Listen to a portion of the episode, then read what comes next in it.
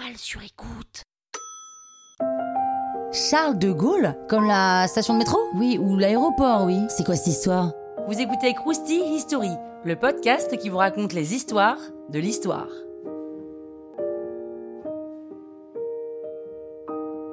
Oh, quand même, Charles de Gaulle, ça devrait vous dire quelque chose. Charles de Gaulle naît le 22 novembre 1890 à Lille. Il est élevé dans une famille catholique qui lui transmet le goût du service de l'État. Ses trois frères et lui sont mobilisés pour la Première Guerre mondiale. Charles est déjà lieutenant depuis un an et il se fait remarquer pour son courage et son intelligence. Sauf qu'il est blessé, puis capturé. Alors il tente de s'évader cinq fois, mais il ne sera libéré qu'au moment de l'armistice en 1918. Ça suffit pas pour le dégoûter, il poursuit sa carrière militaire sous la protection d'un certain Pétain. Et en 1939, la Seconde Guerre mondiale éclate. Le président du Conseil de l'époque nomme De Gaulle sous-secrétaire d'État à la défense nationale et à la guerre. Sauf que bon, il le sera seulement 12 jours, parce que Pétain arrive au pouvoir.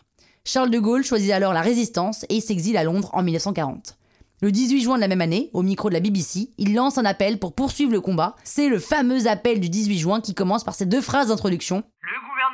Français a demandé à l'ennemi à quelles conditions honorables un cessez-le-feu était possible. Il a déclaré que si ces conditions étaient contraires à l'honneur, la dignité et l'indépendance de la France, la lutte devait continuer. Il se fait élire en 1958 et propose sa nouvelle constitution. Exécutif fort et plus nette séparation des pouvoirs.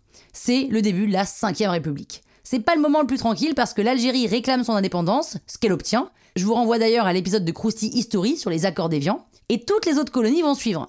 Une partie de la population pro-colonisation va très mal le prendre. De Gaulle est même la cible de plusieurs attentats auxquels il échappe.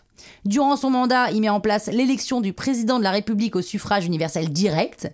Il est réélu en 1965 et là, son truc, c'est vraiment de prendre le plus de distance possible avec les deux blocs, surtout avec les États-Unis. Si De Gaulle casse la baraque à l'international, à domicile, c'est moins la joie. L'économie de la France stagne et puis il y a mai 68, la fameuse révolte étudiante. Et en 1969, De Gaulle démissionne après avoir perdu un référendum pour donner plus de pouvoir aux régions. Il s'éloigne de la politique et passe son temps à écrire ses mémoires. Il refuse sa retraite de général et d'ancien président de la République. Le 9 novembre 1970, le général de Gaulle meurt d'une rupture d'anévrisme à l'âge de 80 ans. Krusty, hein? La toile sur écoute.